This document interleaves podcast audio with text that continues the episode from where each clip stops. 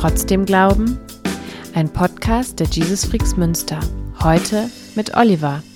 Ähm, das hat mich damals so mit 17, 18 rum äh, gepackt, irgendwie überzeugt. Das war lebendig, das war charismatisch, das war offen, das war engagiert und das war total meins. Kritisch war immer, wie man sich so politisch positioniert. Ähm, da war ich, äh, da muss ich dazu sagen, ich habe eher immer zu, zu so einer Insel in der Gemeinde gehört, wo man ähm, auch sagen durfte, dass das Herz links schlägt, auch wenn Jesus drin wohnt. Trotzdem blieb so dieses Bild, ähm, man, wenn man Gemeinde richtig anpackt, dann funktioniert das. Wir als zwei Familien haben dann eben eine kleine Calvary Chapel äh, Gründungsarbeit im Ruhrgebiet gemacht. Das erste ist, ähm, dass ihr eine Gemeindegründung macht und dieses Gründungsprojekt scheitert. Das zweite mhm. ist das inhaltliche Thema Evolution oder Schöpfung oder wie auch immer man es am Ende nennt.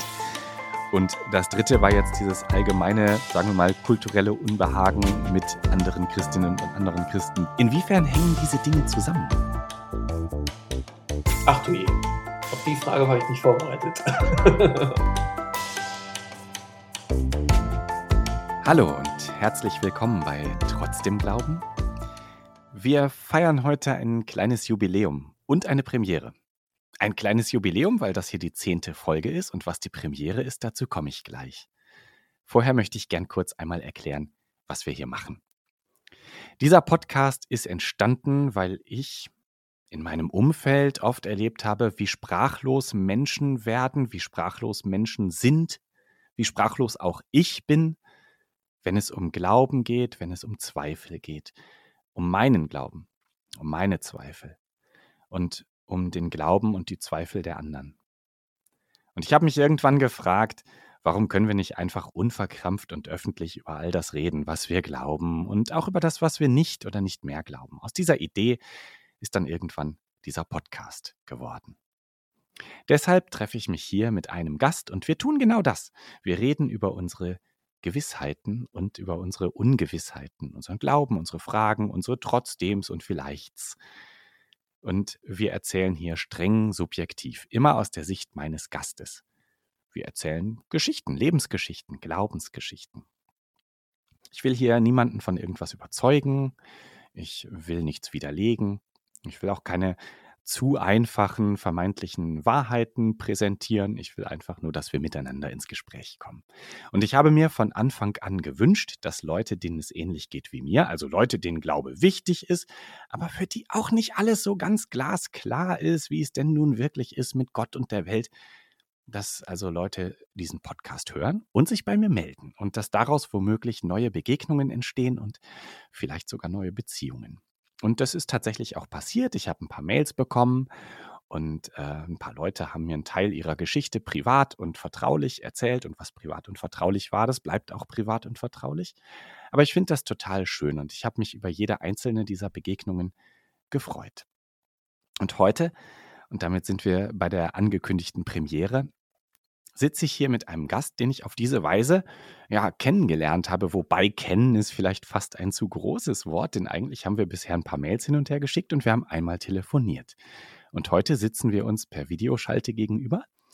Und ich freue mich sehr, dass du hier bist, Oliver. Ja, Herzlich hallo. willkommen. Was hat dich dazu bewogen, mir zu schreiben? Erzähl.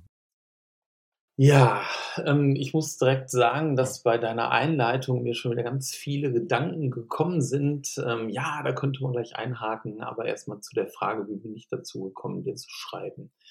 Ähm, ich habe eine relativ lange Glaubensgeschichte ähm, und die ist irgendwann so Stück für Stück in eine ähm, Zweifels- bzw. Ungla Unglaubens oder auch, wie man das so schön neudeutsch sagt, Dekonstruktionsgeschichte äh, umgekippt. Und im Zuge dessen habe ich ähm, ja viel online recherchiert und gehört, Podcasts gehört, diverse, ähm, ja, die wahrscheinlich anderen auch bekannt vor, äh, sind, wie Hossa Talk oder auch ähm, Worthaus, die ähm, Predigten dort oder ähm, das Wort und das Fleisch und ähm, solche Dinge. Und in dem Zug bin ich, ich weiß gar nicht mehr wie, auch auf eurem Podcast, auf deinen Podcast gestoßen ähm, und habe so die ersten, ich weiß gar nicht, wann ich dich angeschrieben habe, ich glaube die ersten ein oder zwei Folgen gehört und dachte, äh, da melde ich mich mal. Ja, und so kam dann die Mail zu dir. Dann lass uns doch mal von Anfang an erzählen, denn um zu verstehen, warum jemand sich Fragen stellt und warum vielleicht auch ein, ein Glaubensbild dekonstruiert wird, so hast du es genannt, ähm, muss man ja erstmal verstehen, was wird denn da dekonstruiert? Also was hast du geglaubt? Woher kommst du biografisch und auch theologisch? Ja, also wie gesagt, eine lange Geschichte und da ich auch immer gerne erzähle, weiß ich jetzt nicht, wann ich ein bisschen aufs Tempo drücken muss und wo ich vielleicht länger drauf eingehe. Ähm, ja, ich bin nicht aus einem christlichen Elternhaus, also zumindest nicht mehr als papierchristlich. Meine Eltern ähm, ja, waren Kirchenmitglieder, evangelisch-katholisch ursprünglich, äh, dann irgendwie Kirche gewechselt aus damaligen Gründen in der Zeit. Und ähm, das war aber nie wirklich, ähm, nie wirklich bedeutsam. Ähm, ich bin trotzdem evangelisch getauft und dann auch später evangelisch konfirmiert worden, ähm, hatte aber zu der Zeit schon irgendwie so einen besonderen Blick auf all das. Also ja, man wird man konfirmiert, ich glaube irgendwie mit 14 oder sowas war das. Und ähm, ich dachte so, nee, ich will das nicht, weil die machen das ja alle nur wegen des Geldes. Und ähm, das wollte ich nicht. Ähm, und habe irgendwie gedacht, ja, wenn, wenn, dann will ich das auch ernst nehmen. Ähm, ja, kurz gesagt, am Ende äh, ist es dann doch irgendwie das, das viele Geld geworden, über das ich mich gefreut habe. Und danach war ich dann noch irgendwie einmal in einem Gottesdienst meiner Heimatgemeinde damals und fand es so langweilig, dass ich dachte, ja, ich habe wahrscheinlich gar nicht mehr drüber nachgedacht. Also ich bin halt einfach nicht mehr hingegangen. Ähm, ich hab, weiß aber auch noch, dass ich mir ähm, sehr bewusst damals meinen Konfirmationsspruch ausgesucht habe. Ich bin mir nicht mehr sicher, welcher es war, weil mir mittlerweile so viele Bibelverse im Kopf sind, aber ich meine, es wäre Johannes 3, Vers 16 gewesen. Aber warum? Also, ne, ich weiß aber, dass ich ihn mir bewusst aus, ausgesucht hatte. Ja, dann ähm, kam so ein, ähm, ja, ein Einfluss in mein Leben äh, in Form eines Freundes, den ich lustigerweise über die Naturschutzarbeit kennengelernt habe. Ähm, von dem ich äh, über andere hörte, ja, der wäre ja so fromm, der wäre Christ. Ich dachte mir, was heißt denn das Christ? Ähm, heißt das jetzt die CDU oder was? Ähm, nee, dann hieß es, nee, der glaubt wirklich, was in der Bibel steht und so. Und ich dachte auch, das ist ja interessant, das finde ich gut. Ähm, dann spreche ich mal darauf an. Ja, und äh, um das Ganze kurz zu machen, über diverse äh, Jugendstundenbesuche und Petra-CDs hören und ähm, zu Konzerten fahren, ähm, hat mich diese Form des Glaubens, also ähm, ja, einfach so dieses, eine persönliche Beziehung zu Gott aufbauen, ähm, verstehen, wofür Jesus gestorben ist und so. Ähm, das hat mich damals so mit 17, 18 rum äh, gepackt, irgendwie überzeugt. Es waren zwar immer noch irgendwie Zweifel da, weil ich, ja, weil ich immer erwartet habe, dass da was Besonderes passiert. Und das ist nie so richtig passiert. Ich habe das angenommen für mich und dann gedacht, ja, dann bist du jetzt wohl irgendwie auch bekehrt oder so. Ähm, witzigerweise habe ich, als ich zum ersten Mal gehört habe, dass jemand wiedergeborener Christ ist, noch gedacht, wie soll das denn gehen? Entweder ich glaube an Reinkarnation oder ich bin Christ. Also es war irgendwie, ähm, naja, ich kam aus einer anderen Welt im Umfeld einer Baptistengemeinde, in die mein Kumpel damals gegangen ist, habe ich mich eben bekehrt, wie man das so schön sagt. Ähm, mit Freunden zusammen dann auch versucht, eine christliche Rockband zu gründen, weil man ja Petra gehört hat und schön im, gerne, wirklich gerne in den Jugendkreis gegangen, dort in dieser Baptistengemeinde und auch mal den einen oder anderen angesprochen, ob er denn nicht dann mit hingehen wollte und so. Ähm, also schon fast missionarisch unterwegs gewesen.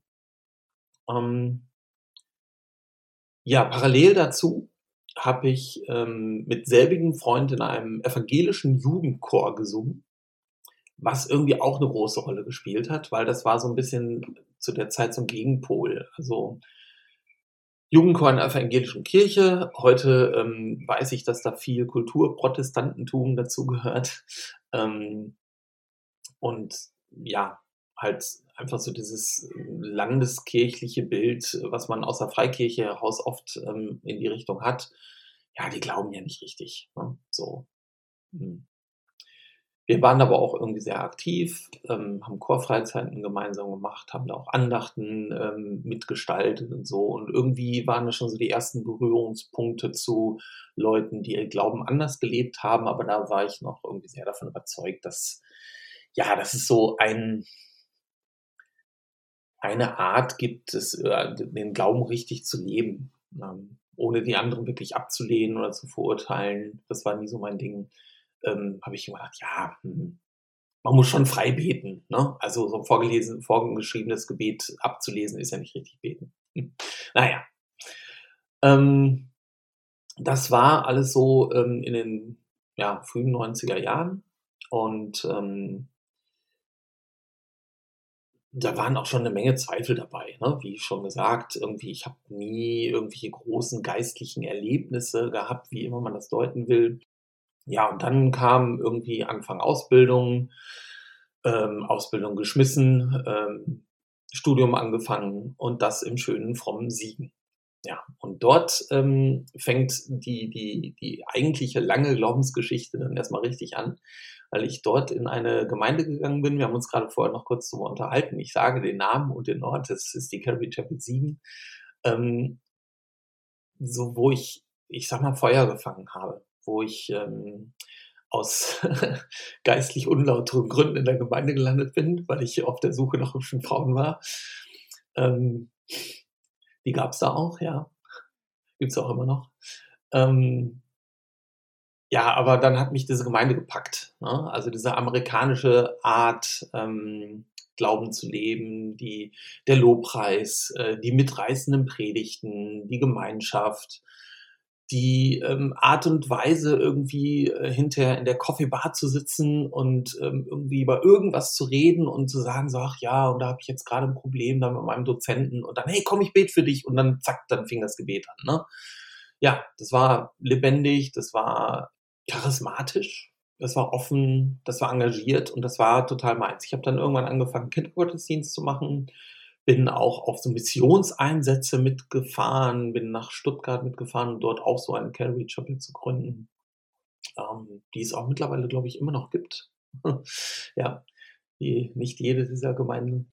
Ja, irgendwie war das äh, meine, meine Welt. Allerdings auch nur ein Teil meiner Welt, weil wieder parallel dazu habe ich äh, in meinem Studium ähm, sehr engagiert auch Fachschaftsarbeit gemacht und da das ein, ähm, ja, ich sag mal, Lehramtsstudium war, äh, waren da eher, also gab es da auch immer, da gab es auch immer irgendwie ein paar Fromme, im Siegerland natürlich, aber ähm, der größte Teil davon war eher, ja, alternativ geprägt. Und da gingen natürlich auch schon die ersten Diskussionen los und die habe ich auch immer gerne geführt mit sehr viel Engagement, ähm, weil ich auch irgendwie so diesen linken Studententeil irgendwie gut fand und mich da engagiert habe, aber eben dann auch in diese äh, Sekte gegangen bin. Ne? Also für manche war das natürlich Sekte, weil Amerikaner und irgendwie machen Musik, äh, komische und stellen sich in die Fußgängerzone und erzählen von ihrem Glauben. Das war für manche sehr suspekt. Ähm, ich habe mich da schon immer so ein bisschen zwischen den Stühlen gefühlt, ähm, weil ich vieles in der Gemeinde gut und richtig fand und dann aber auch irgendwie so in so einem linksalternativen Studentenumfeld auch vieles gut und richtig fand. Ja, da habe ich dann ähm, von 96 bis 2003 um meinen Glauben gelebt, mit anderen zusammen. Ähm, wie gesagt, äh, auch Aktionen mitgemacht und so. Und dann kam so der nächste Schritt. Tatsächlich habe ich mich da auch nochmal taufen lassen, ähm, weil ich dachte irgendwie, ja, diese, diese Taufe als Kind, das ist ja irgendwie, hätte ich, habe ich nicht abgelehnt, aber ich, es war für mich wichtig, das einfach nochmal selber zu entscheiden und zu sagen, so will ich jetzt. Bevor du ja. jetzt den nächsten Schritt gehst, würde ich ja. gerne eine Nachfrage stellen, wenn ich Ja, darf. hak nach, gerne. Und zwar sagtest du, dass es Dinge gibt, ähm, die du damals gut und richtig fandst und auch Dinge, die du schwierig fandst aus deiner studentisch alternativen Sichtweise. Was waren die Dinge, die, die du damals gut fandst und findest du die heute noch gut? Und was waren die Dinge, die du damals kritisch gesehen hast? Hm, ja, da muss ich jetzt tatsächlich schon ähm, ein bisschen nachdenken. Was war das denn eigentlich? Also ähm, gut fand ich, ähm, dass die Bibel ernst genommen wurde. Ja? Ähm, dass der Glaube selbst ernst genommen wurde.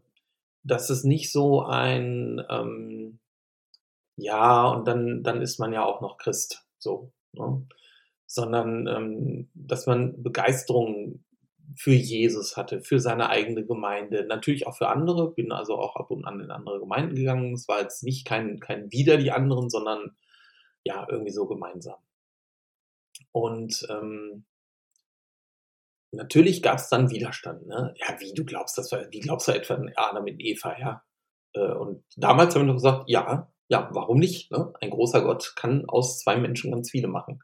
Und ein großer Gott kann in sechs Tagen die Welt schaffen und sich dann einen Tag ausruhen. So, das, ähm, ja, es geht, warum nicht? Ne?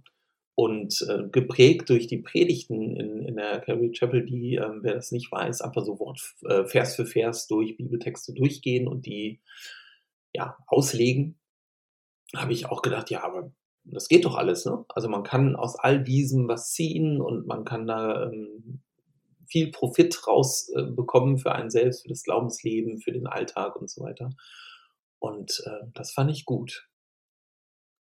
Kritisch war immer ähm, manche so Gemeindeeinstellungen, dass äh, zum Beispiel die Rolle der Frau in der Gemeinde oder auch so ein bisschen, wie man sich so politisch positioniert. Ähm, da war ich, äh, da muss ich dazu sagen, ich habe eher immer zu zu so einer Insel in der Gemeinde gehört, wo man ähm, auch sagen durfte, dass das Herz links schlägt, auch wenn Jesus drin wohnt. Ähm, aber da merkte man natürlich auch, dass man da an manchen Ecken an, aneckt.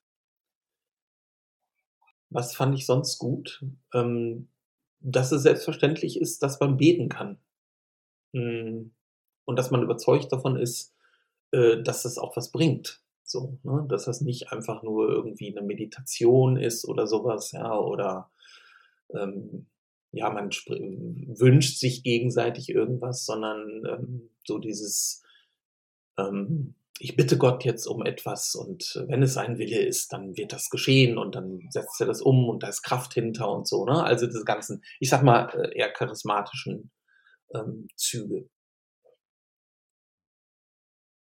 Schwierig fand ich es immer, wenn, wenn man von irgendwie Leuten gehört haben, die ähm, ja, sich durch, durch Gemeinde oder Glauben oder äh, anderen Christen verletzt ähm, fühlt haben oder die verletzt worden sind, was ja definitiv auch der Fall ist.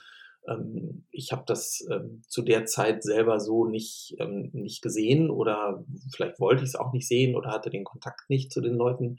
Ähm, aber das wäre immer was gewesen, wo ich, ähm, wenn ich darauf gestoßen wäre, gesagt hätte, oh, das ist aber nicht gut. So, ne? Da muss man doch mal reden oder so, ne? Okay. Danke. Ähm, und also das, was du gerade beschrieben hast, ist ähm, gerade auf der, auf der Seite dessen, was du positiv empfunden hast, ist da ganz viel ernsthaft glauben und den Glauben sehr stark auf den Alltag, auf das alltägliche Leben beziehen und damit reinnehmen. Ne? Also füreinander beten, füreinander da sein, miteinander sprechen und sagen, hey, Gott kann da was machen. Also ein ganz unmittelbares Verständnis dessen, dass Gott direkt in dein Leben reinwirkt und dass wir da irgendwie gemeinsam als Christen vor diesem Gott stehen und irgendwie da auch auf Gott einwirken können und eine Gemeinschaft sind, die darauf gegründet ist. Gebe ich das richtig wieder? Ja, ich glaube, dass, ähm, also heute sehe ich eben vieles anders aus unterschiedlichsten Gründen, aber da kommen wir dazu. Aber ich würde schon sagen, dass das so meine Wahrnehmung zu der Zeit war und auch der Versuch, das so zu leben. Okay. Die Frage danach, was du inzwischen anders siehst, die stellen wir nochmal hinten an. Erzähl erstmal weiter, was war der nächste Schritt? Genau. Ja, dann kommen ähm, so ganz viele Schritte gleichzeitig, die, ähm, die verschiedene Sachen gebracht haben. Also irgendwann war natürlich mein Studium zu Ende ähm, und dann auch mein Referendariat, also ich habe Lehramt studiert. Und äh, danach ähm, hatte ich so eine Zeit, wo ich ähm, aus Schule weg wollte und ähm, deshalb mich umgeschaut habe, wo könnte ich denn in einem ja, vielleicht auch christlichen sozialen Umfeld irgendwie nochmal was Neues dazu lernen und habe mich auf eine Praktikantenstelle ähm, in einem Schulheim in der Schweiz beworben und diesen Platz auch bekommen. Ähm, und weil da noch ein bisschen Freiraum dazwischen war, dachte ich, ach, bevor du äh, in die Schweiz gehst, das ist ja nicht weit weg und auch nicht viel anders als Deutschland, hust, hust, ähm, willst du mal noch was ganz anderes erleben und habe mich äh, bei einer Missionsgesellschaft ähm, erkundigt, ob man nicht irgendwo einen Missionar, eine Missionarin besuchen und unterstützen könnte. Und ähm, das habe ich dann auch getan und bin ähm, für einen Monat nach Indien geflogen und äh, ja, habe da irgendwie so das, das Missionarsleben so ein bisschen kennengelernt. Ähm, das war höchst spannend, weil es auch nochmal eine andere Gemeindeform oder andere auch Missionar, Missionsgesellschaft war. Es hat mich aber schon auch, also da, ich erinnere mich daran, dass ich da dann auch irgendwie selber vor Leuten gesprochen habe und begeistert war und meine Begeisterung versucht habe weiterzugeben und ähm, das war alles noch sehr ähnlich, aber es waren so die ersten Einblicke in, in was anderes, in andere Glaubensformen oder Gemeindeformen. Und ähm, ähnliches war dann auch in der Schweiz. Dort habe ich ähm, natürlich mir auch eine Gemeinde gesucht und äh, vor Ort gab es einen, einen ICF, das ist eine Gemeindeform, die aus der Schweiz kommt ähm, und auch sehr, sehr jung und modern daherkommt und aber nochmal ganz anders ist als Calvary Chapel, obwohl viele äußere Dinge ähnlich sind. Also auch ja, moderne Lobpreisformen, ähm, sehr lebendige Predigten, aber eine andere Gemeindestruktur. Und da habe ich schon gemerkt, so, ah ja, es, es geht also auch anders und es geht auch anders erfolgreich und ähm, habe dann auch dort mit, mit Leuten, die da in der Verantwortung sind, diskutiert und ähm, die waren dann auch so, ja, ja, Calvary Chapel kennen wir auch, kann man auch machen, wir machen es aber so. Und das, das war schon so ein, ein, ein netter Blick über den Tellerrand, aber das war nicht der letzte. Trotzdem blieb so dieses Bild, ähm, man, wenn man Gemeinde richtig anpackt, dann funktioniert das. Und zu dem richtig anpacken gehört eben dieses Ernsthaftigkeit, die Bibel ernst nehmen, ähm, glauben, dass Gott handeln kann und so. Ne? Also all diese Dinge, ähm, die ich oft in einer, in einer Landeskirche ähm, vermisst habe oder äh, nie kennengelernt habe, weil die gibt es dort mit Sicherheit auch, aber eben nicht in der, in der Breite. Und ähm, ja, aus der Schweiz heraus ähm, habe ich dann irgendwie gedacht, jetzt musst du doch mal in einem Job arbeiten und bin dann äh, auf der Suche nach einer Stelle an einer Schule äh, gewesen, an einer freien Schule, also in privater, privater Trägerschaft und habe die gefunden auf einem kleinen Dorf in Sachsen. So, also von der Schweiz nach Sachsen. ja, und äh, ja, Sachsen ist natürlich speziell. Ne? Ähm, Land der Reformation und dann 40 Jahre DDR. Äh, sprich, in der Fläche muss man die Christen mit der Lupe suchen.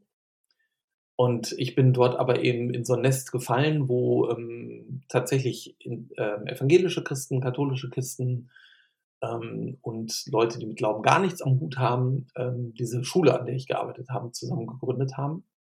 Und das war auch nochmal spannend, weil das auch nochmal so ein ganz neues Umfeld war. Und tatsächlich ähm, habe ich dort auch äh, nochmal einen anderen Blick auf die katholische Kirche bekommen, weil die in Sachsen natürlich auch nochmal ganz anders ist. Ich sage mal, es ist ja Diaspora dort. Also äh, dort, wenn man dort katholisch ist, ist man wirklich katholisch. So, da, das ist man nicht einfach nur so. Dazu muss ich sagen, dass meine Frau aus dem katholischen Elternhaus kommt. Von daher, ähm, ja, greife ich damit einem, einer weiteren, einem weiteren Lebensabschnitt vor. Ähm, ich habe mich dann aber trotzdem dort in, wieder in Calvary Chapel ähm, Gebiete geflüchtet, weil es in der schönen großen Stadt Leipzig eine ähm, Calvary Chapel Gründung gab, ähm, die auch wieder etwas anders war, weil ähm, ja, im Osten muss man eh irgendwie anders arbeiten und ähm, auch nochmal ein, ja, die, die, die Gemeinden sind ja sehr durch die, die Pastoren geprägt und äh, weil der Typ eben dort, der die Gemeinde dort geleitet hat, ähm, anders tickt als der ähm, damalige Gründer der, der ähm, Chapel in Siegen, war dort vieles auch nochmal anders. Es war eine andere Struktur, es waren viele Studierende, die dort ähm, die Gemeinde besucht haben und es war viel Fluktuation auch, ne, weil Studierenden statt und dann, ähm, ja. Ähm, dort habe ich mich aber auch engagiert, auch wieder ne, keinen Kindergottesdienst gemacht, das wollte ich nicht mehr, aber ähm, Straßeneinsätze, äh, Lobpreis geleitet, ähm, Missionseinsätze in den Kosovo. Unglaublich, wir sind in den Kosovo gefahren, ja. Wir sind äh, mit zwei Autos äh, äh, den langen Weg über Ungarn nach Pristina äh, gefahren und haben dort einfach einer ähm, Gemeinde, äh, eine Gemeindegründung dort, also auch wieder eine Calvary Chapel natürlich, ähm, unterstützt. Also Gemeinderäume gestrichen, ähm, jetzt keine ähm, Straßenevangelisation gemacht, das wäre da schwierig gewesen. Aber wir haben ähm, dort Jugendliche oder junge Erwachsene, zu der die Gemeinde dort vor Ort Kontakt hatte, eingeladen zu einem, ähm, zu einer Freizeit irgendwie dort in den Bergen. Also ist lange her und ich ähm, erinnere das alles nicht mehr genau, es organisatorisch war. Aber so war das halt, ne? Also dort dann mit den Leuten in so einem Haus irgendwie ähm, eine Woche keine Ahnung, drei Tage oder so, ich weiß nicht mehr wie lange, zugebracht und ähm, dann eben auch Gottesdienste gefeiert. Waren die genauso wie in Deutschland oder waren die einfach aufgrund von anderer Kultur auch Ja, anders? vollkommen anders natürlich. Ne? Ähm, tatsächlich muss ich da sagen, wahrscheinlich waren wir relativ wenig, ähm, wie sagt man, äh, kulturell, kulturell sensibel. ähm,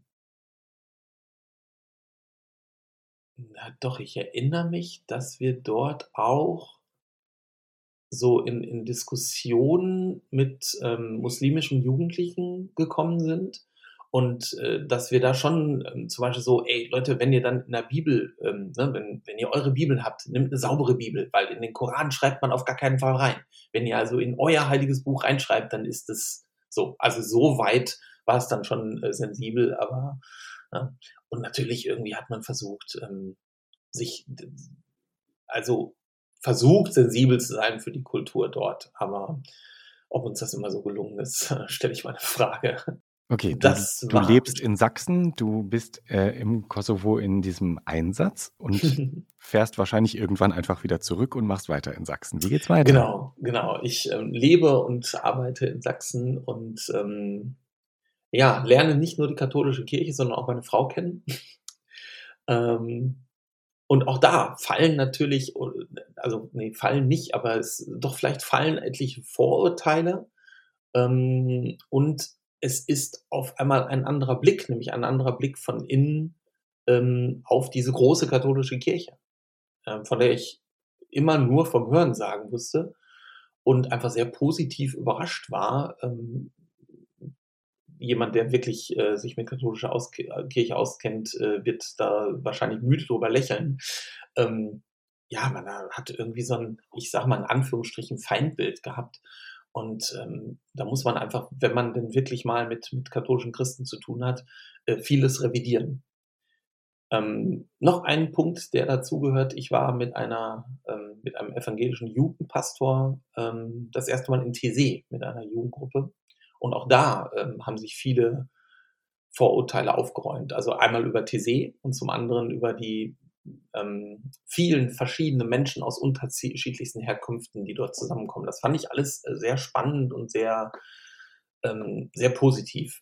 Ähm, und ich glaube, dass das auch mit daran liegt, dass ich immer so dieses zwischen den Stühlen setze, was ich schon vom Studium her sagte, ne? dass ich ähm, jetzt nicht in so einem Ghetto gelebt habe. Ne? Also kein christliches, ähm, ich kenne nichts anderes. Also das, ähm, das Problem hatte ich nie. Irgendwann war aber auch dann diese Zeit vorbei und ähm, ich habe geheiratet. Wir sind zusammen ins Ruhrgebiet gezogen, ins schöne Ruhrgebiet, ganz in den Westen, wo die Sonne verstaubt. Und ähm, ja, dort waren meine Frau und ich auf Gemeindesuche. Lustig. Eine ähm, junge Frau, katholisch geprägt aus Sachsen und ein Freikirchler, der vieles schon gesehen hat, aber irgendwie immer noch Calvary Chapel toll findet. Und äh, man mag es kaum glauben, aber wir haben keine Gemeinde gefunden, wo wir uns wohlgefühlt haben. Es gab nette Gemeinden.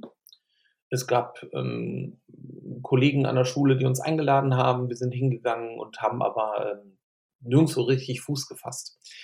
Und dann ergab es sich, dass ich einen alten Bekannten aus jenen Calvary Chapel 7 Zeiten ähm, kontaktiert habe, von dem ich wusste, dass er in Essen lebt und dort Gemeindegründungsarbeit machen will. Und dann habe ich gesagt, hör mal, wie ist denn das? Äh, du wolltest doch hier eine Gemeinde gründen. Wann startet das denn? ja, und dann ähm, war es so, dass es daraufhin gestartet ist. Also ähm, wir als zwei Familien haben dann eben eine kleine Calvary Chapel Gründungsarbeit im Ruhrgebiet gemacht. Das haben wir sieben Jahre lang gemacht. Und auch da wieder ne, irgendwie Ernsthaftigkeit. Ne? Wir haben für Gemeinderäume gebetet und haben dann tatsächlich auch welche bekommen und ähm, haben äh, ja der derjenige, der das Haupt, nee, der hauptamtlich war von uns keiner. Wir haben alle nebenher, äh, nee, es nebenher gemacht und hauptamtlich gearbeitet.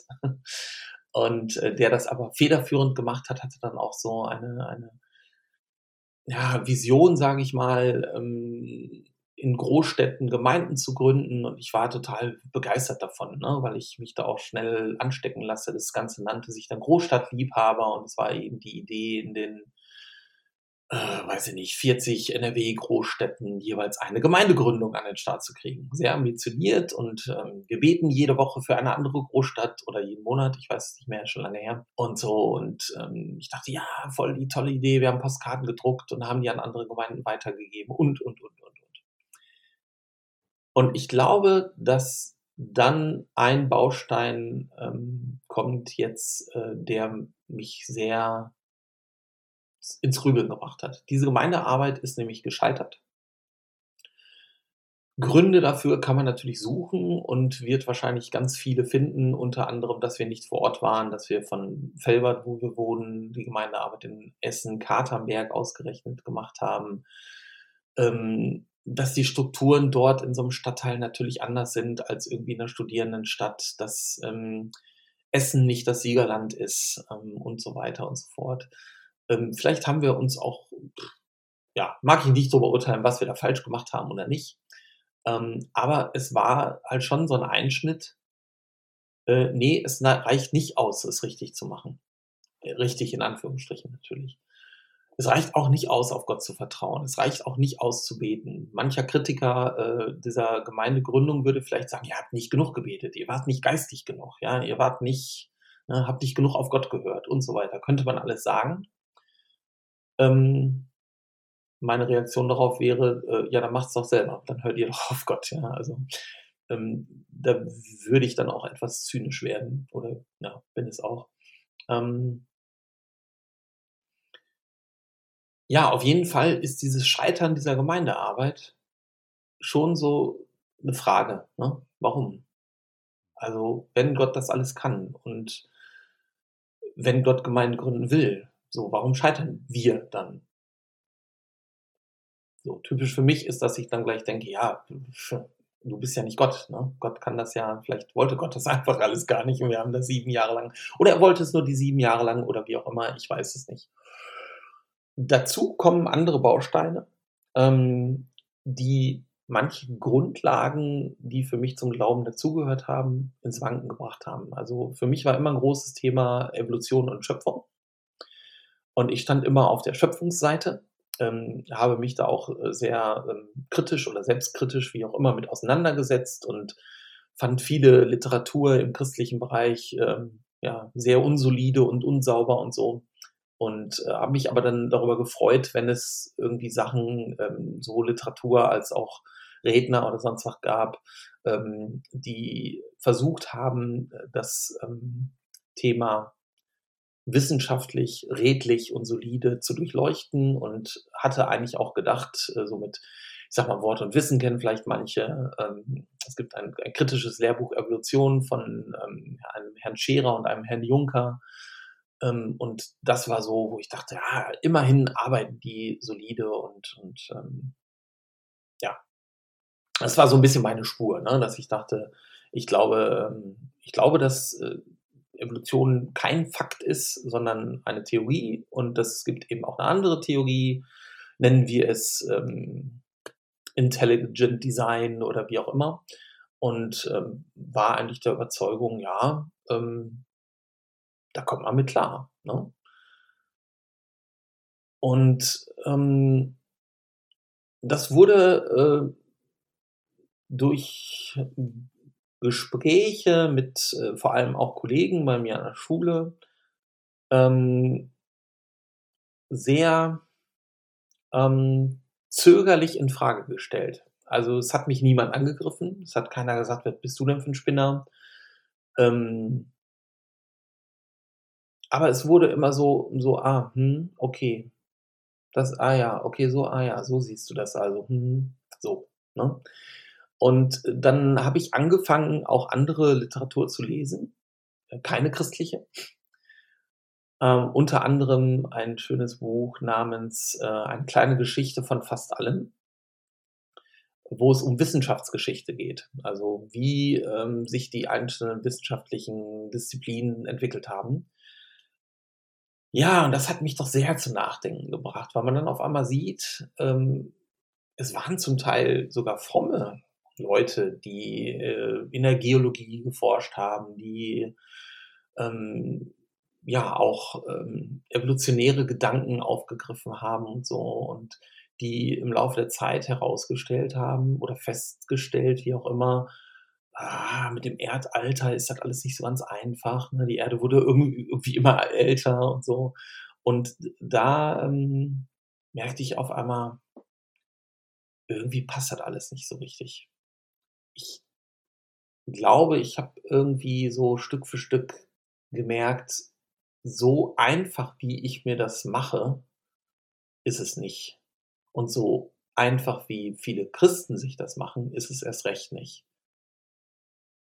So. Und dann kamen eben ganz viele solcher kleine Dinge zusammen.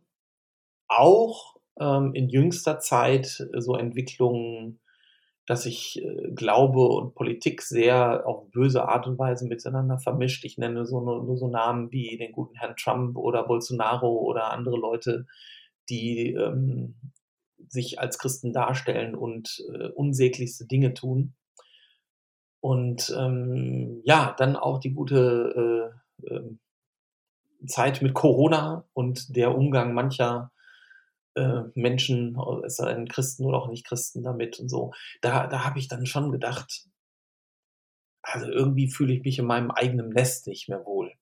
Ja, ähm, ja ich merke, du willst eine Rückfrage stellen. Ja, ach, ich beobachte erst einmal drei Dinge. Ja. Drei Dinge hast du im Prinzip zusammengebracht, gerade in dem, dem was mhm. du erzählt hast. Das erste ist, ähm, dass ihr eine Gemeindegründung macht und dieses Gründungsprojekt scheitert. Das zweite mhm. ist das inhaltliche Thema Evolution oder Schöpfung oder wie auch immer äh, man es am Ende nennt. Und das dritte war jetzt dieses allgemeine, sagen wir mal, kulturelle Unbehagen mit anderen Christinnen und anderen Christen, die vielleicht auch exponiert sind und die man irgendwie öffentlich wahrnimmt und mit denen man sich so gar nicht identifizieren ja. mag. Inwiefern hängen diese Dinge zusammen? Ach du je. Auf die Frage war ich nicht vorbereitet. ähm, wie hängt das alles zusammen?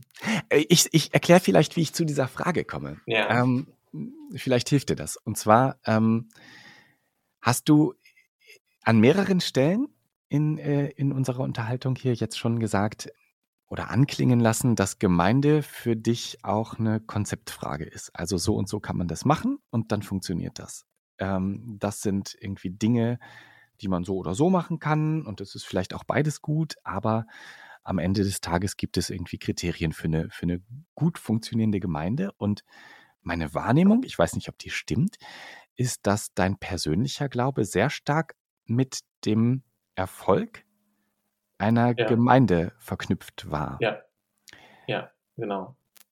War ja. insofern vielleicht ein, ein, Gedanke, den ich hatte, ne? Also war vielleicht insofern die, ähm, diese ganze Geschichte, okay, wir, wir versuchen eine Gemeinde zu gründen und es läuft nicht so, wie wir uns das vorgestellt haben, ein, ein Auslöser? Und äh, hat Fragen freigelegt, die schon vorher da waren? Oder hast du dir Dinge erlaubt, die du dir vorher nicht erlaubt hast? Oder wie kann ich mir das vorstellen? Ja.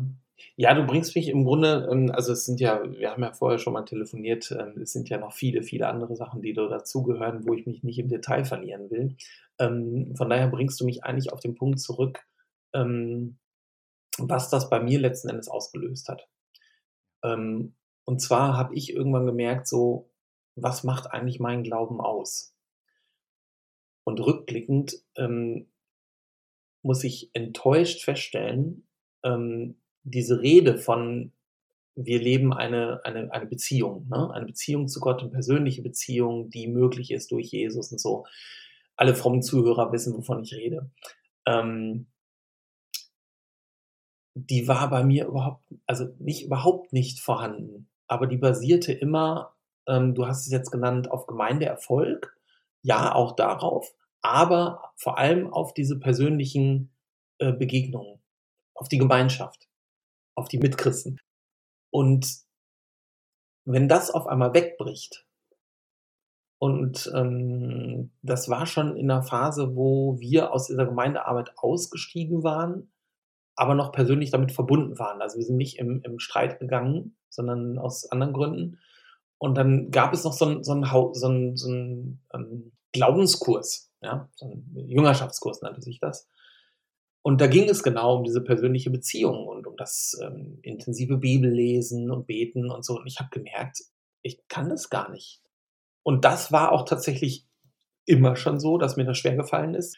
Aber die wurde natürlich immer wieder, oder es wurde natürlich immer wieder unterstützt und befeuert durch ähm, Kontakte zur Gemeinde. Also ich war zu Hochzeiten mindestens zweimal in der Woche in der Gemeinde, sonntags irgendwie in zwei Gottesdiensten, morgens den, den man selber mitgestaltet hat, dann abends nochmal und dann hat man sich so noch irgendwie getroffen zu irgendwelchen Teamtreffen. Also da war immer Berührung mit Gemeinde und Auseinandersetzung mit Gemeinde und Rückmeldung von Gemeinde und ähm, und in dem Umfeld ähm, würde ich jetzt sagen, kann man sich eben auch einbilden oder einreden oder das so interpretieren, dass man eine Beziehung zu Gott hat und die erfährt, weil man es ja immer wieder auch zurückgemeldet bekommt. Und Würdest du hart gesagt sagen, ich hatte nie einen persönlichen Glauben? Hm, ja und nein. Ähm, ja, deshalb, weil ich denke, ja, da, da, da ist was dran. Also diese, diese eigene Spiritualität. Das fiel mir immer schwer. Und hart gesagt könnte man sagen, ja, das hatte ich nicht. Und nein, deshalb, weil ich ja schon meinen persönlichen Glauben gelebt habe. Also sehr intensiv. Die Frage ist immer nur, wodurch hat der sich ernährt? Ne? Ja, das, ähm, das wäre für mich die Unterscheidung. Also das, man könnte jetzt auch einfach ganz äh, großzügig und sich selbst wohlmeinend sagen, ja wieso, das ist doch dein persönlicher Glaube, dann lebt den doch einfach. Ne? Dazu bin ich wahrscheinlich zu selbstkritisch. Du bist dann in dieser, in dieser Phase, in der, ähm, in der du ja jetzt, glaube ich, auch immer noch steckst, in der du dann keine eigene Gemeinde mehr hast, ähm, die du leitest, die du gründest, in der du ganz viel machst, ganz viel mitarbeitest, ne? keine Kinderarbeit mehr machst, keine Missionseinsätze und so weiter und so fort. Also all diese Dinge, die, die deinen Glauben geprägt haben, waren ja ganz stark Aktivität. Ja. Hm. Was ist Glaube jetzt gerade für dich? Ich würde sagen, im Moment ist es eine Suche. Ja, Glauben, Glaube als Suche. Suche äh, nach einem Glauben, der dann doch wieder trägt. Also trotzdem Glauben. Aber im Moment würde ich sagen, es ist noch eine Suche nach dem trotzdem Glauben. Genau, da ist nämlich auch wieder der Gedanke. Das sind nämlich die vielen ähm, Online-Einflüsse. Ja? Also, die mir vieles auch erklärt haben. Also gerade dieser Podcast, ähm, das Wort und das Fleisch, ähm, den ich äh, ja wirklich, also ich glaube, ich habe jede Folge zweimal gehört ähm, das hat mir unglaublich viel gebracht, weil es so viel, so viel Erkenntnis darüber gebracht hat, äh, wo ich selber herkomme, wo ich meine ähm, Gemeindebewegung, ähm, wo ich immer noch sage, das ist meine, ne? so, das ist mein Zuhause, ähm, wie die entstanden ist, was die geprägt hat, wo die einzuordnen ist und wo auch zum Beispiel die evangelische Kirche einzuordnen ist, wie die, die der Zustand, in dem sie jetzt ist, wie der entstanden ist. Ja? Also diese ganzen ähm, Linksprotestantismus und Kulturprotestantismus und was weiß ich und Bultmann und äh, Barth und wie sie nicht alle heißen, ähm, davon hatte ich schon mal gehört, aber halt eher so als Feindbild. Ne? Also Barth gut, Bultmann böse. Ähm, und äh, ja, wer weiß, wer den Podcast macht, der Thorsten Dietz, ähm, das ist halt nicht seine Art. Ne? Und äh, da bin ich sehr dankbar für, weil ähm, ja, also mir sind wirklich Kronleuchter aufgegangen ähm, auch über die Zusammenhänge in den USA, ne, wie da Politik und Glaube vermengt ist und ähm, wie das hier auch zu uns nach Deutschland, nach Europa rübergeschwappt ist, vielleicht in den 60ern. Ähm, und ja, dadurch kann ich ähm, auf viele Dinge anders gucken. Manchmal eben auch einfach nüchterner und nicht in diesem so irgendwie, ja, äh, wir sind vom Heiligen Geist getrieben, ja. Und ähm, eine Erweckung wird äh, über Deutschland ähm, hinweg schweben oder wie auch immer. Ähm, ja, also wir haben ja jetzt noch gar nicht über sowas wie Endzeitvorstellungen gesprochen, Entrückung und all diese schönen Dinge, ja, ähm, wo ich auch sehr ähm, geprägt wurde, ne? durch, durch diese Sichtweise in, in, in der Carrie Chapel und die Literatur, die man da gelesen hat. Left Behind und was man nicht alles so gelesen hat. Ähm, das ähm, ist mittlerweile nur noch so ein, ein Weg von vielen, wo ich mir denke, ja, kann man so sehen, wenn es einem was bringt, ähm, aber man kann es auch anders sehen und dadurch ist man nicht unbedingt gleich falsch. Ne? Genau. Genau, mein Punkt war jetzt, dass ich durch diese vielen ähm, Online-Informationen, dass sich da bei mir viel bewegt hat. Und ähm, was ich sagen muss, was bei mir nicht der Fall ist, ähm, ich habe auch viel Hossa Talk zum Beispiel gehört und da geht es ja oft auch um, um Verletzungen. Und ich würde für mich in Anspruch nehmen, dass mich Gemeinde nicht verletzt hat. Da bin ich sehr froh drüber, weil ich glaube, da gibt es eine Menge Leute, die da echt Schaden genommen haben. Vielleicht sogar durch das, was ich getan habe. Wenn das irgendwer hört, äh, bitte äh, meldet euch bei mir. Ich möchte mich gerne entschuldigen. Ähm, ja, nein, ernsthaft. Also, ähm, falls das irgendwie, falls mich jemand wiedererkennt und denkt, der war es damals, dann lass uns reden. Ähm, also, ich fühle mich von niemandem verletzt. Ich ähm, bin auch nicht auf irgendeine Gemeinde sauer oder so. Ähm, höchstens enttäuscht. Und da ist eben die Frage, von wem bin ich enttäuscht? Von Gott, von meinem Gottesbild? Davon, was wir uns als Gemeinde selber vorgemacht haben? Das ist ja vielleicht dann auch manchmal gut, da enttäuscht zu sein. Ja, eine Enttäuschung. Fühlt sich das für dich ganz subjektiv gut und richtig an, wo du jetzt gerade stehst? Oder ist das ein ähm, schmerzhafter Prozess? Das mm, kann ja auch beides sein sogar. Genau, auch wieder ja und nein. Also schmerzhaft ist es auf jeden Fall, weil es natürlich ein großer Teil meines Lebens war und ist. Ähm, und gerade wenn man auch mit alten Freunden spricht, ähm, die äh, mich lange nicht äh, gesprochen haben, gesehen haben, so und denen klar zu machen, so hör mal, ah, ich sehe da nicht mehr alles so wie früher. das ist schon, schon, schon hart. Aber ja, ich, ich, ich äh, glaube schon, dass es gut und richtig ist, wo ich bin, ähm, weil ich ja immer noch auf der Suche bin. Ähm, also ich frage mich auch immer wieder, naja, glaube ich denn noch an Gott? Und an was für einen Gott glaube ich denn da? Und, und auf welcher Grundlage? Ne? Also was ich ganz schwierig finde, ist, wenn, wenn Leute so sagen, so, ja, Gott ist für mich jetzt so und so und ich bastel mir den irgendwie selber zurecht. Das fand ich immer schwierig. Ne? Also ich will dann schon auch was, ähm, was haben, was, was ein Fundament hat in irgendeiner Form. Ähm, und erschreckt mich gleichzeitig über die Worte, die ich da spreche, weil ich mir denke, so ja, hm, was soll das, was soll denn das Fundament sein? Ähm, aber ich glaube schon, wenn ich zum Beispiel auf die Bibel gucke und ihre lange Entstehung, denke ich schon, ähm, anders als so ein verbal inspirierter ähm, Glaube äh, oder verbal inspiriertes Verständnis der Bibel, glaube ich schon, dass, ähm, dass da ganz viel ähm, Weisheit von Menschen, die an Gott geglaubt haben und die Gott gesucht haben, drinsteckt, woraus wir heute ziehen können und dadurch Gott finden können. Ähm, aber da, also da bin ich selber noch nicht. Ähm, das hat natürlich auch mit mir ganz persönlich zu tun. Also ich habe auf anderen Ebenen für mich selber auch erkannt, ähm, dass ich selber mit, mit Wahrnehmung meiner eigenen Gefühle ähm, sehr Schwierigkeiten habe. Ähm, und dass, dass es mir schwerfällt, so im, im Hier und Jetzt zu sein und sowas. Also das sind schon auch Sachen, ähm, so, wo ich merke, da bin ich unterwegs und dass ich da unterwegs bin, ist gut. So, von daher, was gefragt, äh, ist das gut? Ja, das ist gut, wo ich gerade stehe und bin, weil ich unterwegs bin. Und ähm, schmerzhaft,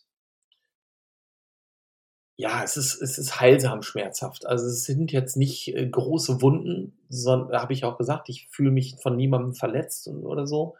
Ähm, aber es ist halt schon so, okay, was habe ich denn da getan? ähm, warum habe ich das gemacht? Und äh, ist es, habe ich es wirklich deshalb gemacht, wes, was ich dachte, dass meine Motivation ist? Ne? Und das ist natürlich immer schon auch ein bisschen schwer, schmerzhaft, ne? so zu erkennen, so, ah, Moment, äh, so fromm, wie ich selber gedacht habe, bin ich gar nicht oder war ich gar nicht. Aber wie gesagt, da ist auch viel, viel ähm, typische Selbstkritik dabei. Ne? Oliver, danke schön, äh, dass du deine Geschichte erzählt hast. Und ähm, ja, dass du mich und uns alle, die wir das hier hören, daran teilhaben lässt. Ja, gerne. Ich bin total gespannt, ob sich jemand meldet. Das haben ja hier und da schon Menschen gemacht. Und äh, möchte dich, wenn du das hörst und ähm, dich das jetzt irgendwie angesprochen hat, diese Geschichte von Oliver zu hören, äh, möchte dich ermutigen. Schreib mir, schreib uns beiden eine E-Mail an trotzdem-glauben at jesusfreaksmünster.de und dann äh, können wir bestimmt den Kontakt herstellen, wenn du mit Oliver direkt reden möchtest oder auch wenn du mit mir reden möchtest. Genau, und ähm, dann bleibt mir eigentlich nur noch zu sagen, danke für das Gespräch und äh, wir hören uns als Podcast-Moderator und Hörerin oder Hörer hoffentlich demnächst wieder. Die nächste Folge das kann ich schon mal sagen, wird insofern ganz besonders sein, weil ich meine eigene Frau interviewen werde, die Esther, und die kennt ihr schon, als die wunderbare Stimme nämlich, die jetzt gleich nochmal Olivers Namen sagen wird. In diesem Sinne, bis bald und tschüss. Tschüss. Hä? Der Name kommt doch immer am Anfang. Trotzdem glauben? Ein Podcast der Jesus Freaks Münster. Mehr Infos auf trotzdem-glauben.de und jesusfreaksmünster.de. Bis zum nächsten Mal.